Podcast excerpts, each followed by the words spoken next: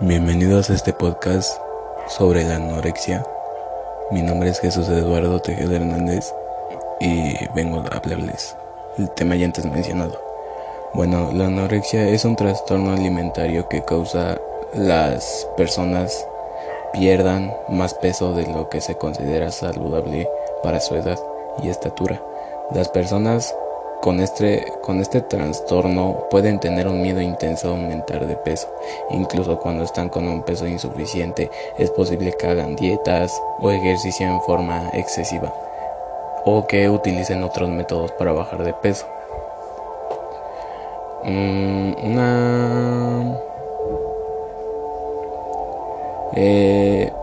Es una condición psicológica caracterizada por el deseo de mantener el peso corporal más bajo posible. Es un trastorno de salud mental asociado con un bajo peso. Las personas con anorexia otorgan gran importancia al control de su peso y estado físico. La anorexia afecta a niñas y mujeres con mayor frecuencia, aunque recientemente también se está volviendo más común entre niños y hombres. Esta condición aumenta el riesgo de mortalidad en aquellos que la padecen debido a las complicaciones asociadas con la condición de suicidio, ingesta de laxantes y ayudas dietéticas y vómitos después de consumir alimentos. Algunas personas comen compulsivamente y luego expulsan lo que se consume, vómitos. De, de la misma manera que los que sufren de bulimia nerviosa.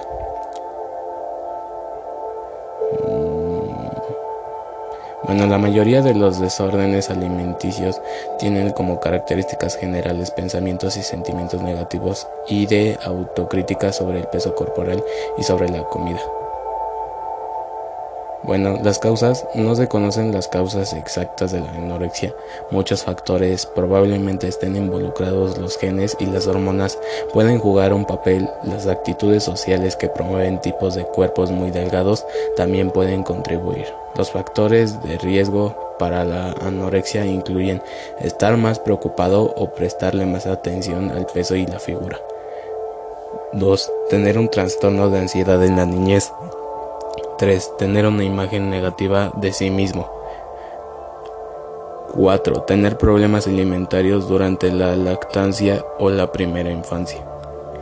5. Tener ciertas ideas culturales o sociales respecto de la salud y la belleza. 6. Tratar de ser perfeccionista o demasiado centrado en reglas. La anorexia a menudo comienza durante los años anteriores a la adolescencia o la adolescencia o a principios de la edad adulta o es más común en mujeres, aunque también se puede ver en hombres. Bueno, el pronóstico de la anorexia depende de la rapidez con que se haya diagnosticado la patología y de la voluntad real de curación del paciente. Gracias a la asistencia del psicólogo, sin embargo, es posible resolver completamente la enfermedad con éxito. El tiempo varía de un caso a otro. Bueno, los síntomas de la anorexia nerviosa no se asocian simplemente con la pérdida de peso, ya que es un trastorno ya que el trastorno es psicólogo, lo que significa que los síntomas que se manifiestan también son emocionales y conductales. Los signos físicos de la afección incluyen fatiga, insomnio, cabello quebradizo y seco que se cae o se rompe fácilmente, piel amarilla, falta de periodos menstruales, piel seca, mareo, pérdida de, de peso excesiva, dificultad para expulsar las heces, recuento sanguíneo anormal, mala tolerancia al frío, decoloración azul de los dedos. Los síntomas asociados conductales y emocionales incluyen vómitos autoinducidos, uso de laxantes, enemas o diuréticos, periodos de consumo compulsivo de alimentos, negativa a alimentarse, indisposición para comer en público, preocupaciones o falta de interés en la comida, irritabilidad, pensamientos suicidas, depresión o mal humor, falta de interés en la socialización, saltarse las comidas.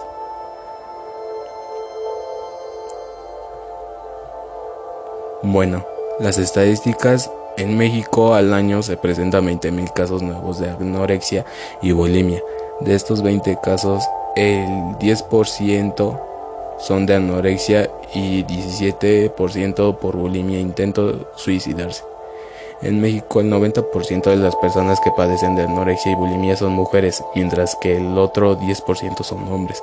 Según estudios hechos por el Instituto Nacional de Psiquiatría, 10% de jóvenes enfermos con anorexia y 17% enfermas con bulimia intentaron suicidarse, pero únicamente el 25% recibió algún tipo de ayuda psicológica. Bueno, este, este ha sido mi podcast sobre la anorexia. Espero les haya gustado.